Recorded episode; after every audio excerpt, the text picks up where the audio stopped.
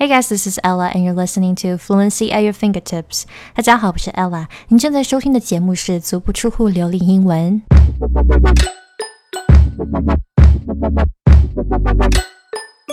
大家好，今天来讨论一下英语跟年龄之间的关系，而且为什么小孩子学英语的时候感觉会更快一些，会更轻松一些。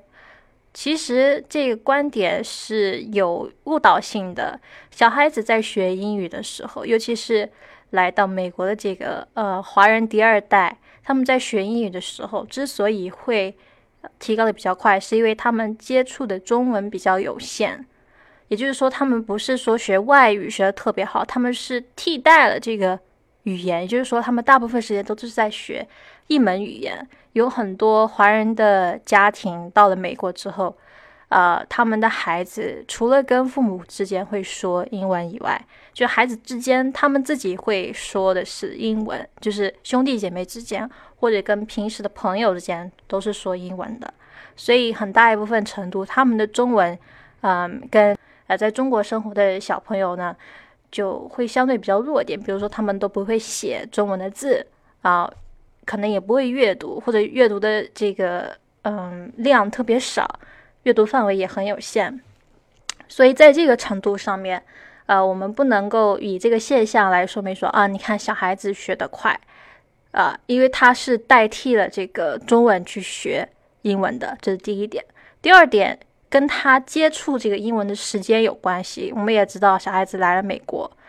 呃，他每天都要去上学，而且除了上学以外，他可能平时课后的时间也都是在阅读英文，也都是在呃看这个 YouTube 的视频，看一些老师布置的这个呃 documentary 这些纪录片什么的。就他接触英文的时间比很多来美国的这些华人要多很多。那么还有一点。他在接触英语的时间上面就比成年人有压倒性的优势。比如说，一般来美国的成年人，他可能会一周或者每一天去学校一节课，啊，比如说一节课是一个小时或者两个小时或者三个小时。而他们一起跟他们一起生活的这些呃年轻人，可能除了在学校里面上课以外，在家里也有不断的接接触英文，所以这个时间是没有办法比的。第三点就是。呃，小孩子在讲英文的时候，他会经常跟身边的同学一起交流，所以他们的等级都是一样的。而我们在学外语的时候，通常是以一个婴儿的这种呃英文水平，然后马上想要去跟老外，就是跟我们同龄的老外去交流一些比较复杂的话题，比如说旅游啊，比如说生意啊这些英文。而其实我们自己的英文还是处于婴儿级的，你马上想要跟。成年级的这些英文水准的人去交流的话，是不太符合实际的。而小孩子他们在学英语的时候都没有这个问题，是因为他们身边的人也就是这个水平，所以他没有太大的落差。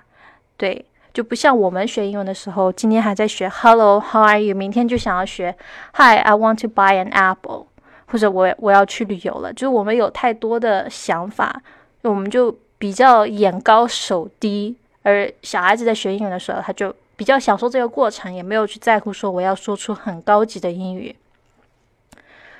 那这三点综合下来，就是为什么孩子会比这个呃成年人看上去哈，注意我这边是说看上去英文要来的好，要学的比较快。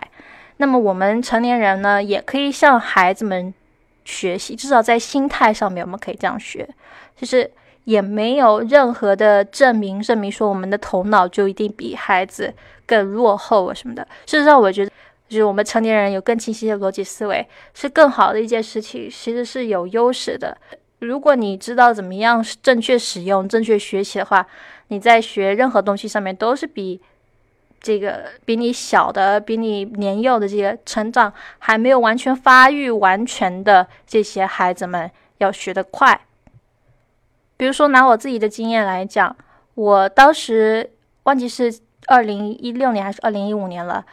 呃，二零一五年应该是我学英语的第四年吧。对，然后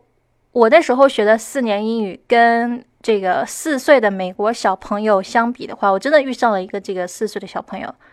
我的英语就比他好，因为并不是因为我比他聪明，不是因为我年龄比他大，是因为我看的书比他多。就是小学四年级，他虽然呃不是小学四年级，就是四岁的小孩子，他虽然会说，他虽然会听，但是他不会写，不会读，所以也就意味着他能够摄取的英文就很有限。而我们成年人学会了阅读之后，反而去看这个英文字母。哦，对，这个四岁的小朋友，他连自己的名字都不会写，连 A B C D 都不会写。对，但是我们在学外语的时候就有这样的优势，而且甚至你可以在你的词汇量上超越一个母语者，只要你的这个英语输入量够大，都是有可能的。所以我今天想录这个 podcast，就想让大家改变这个观念，就是说我一定要。在美国出生，然后我的小孩也要从小就丢在外国去学英语。我觉得这样做是非常耗成本，而且你可能会，嗯，就是忘了本，也不是说忘了本吧，就是我觉得在英文跟中文上面选一个的话，我还是会选中文，因为中文就相对比较难学一点，而且等你学了一个简单的英语之后，你再回去看中文，就会觉得没有意义，就很多。在美国或者在国外的华裔，他就有这个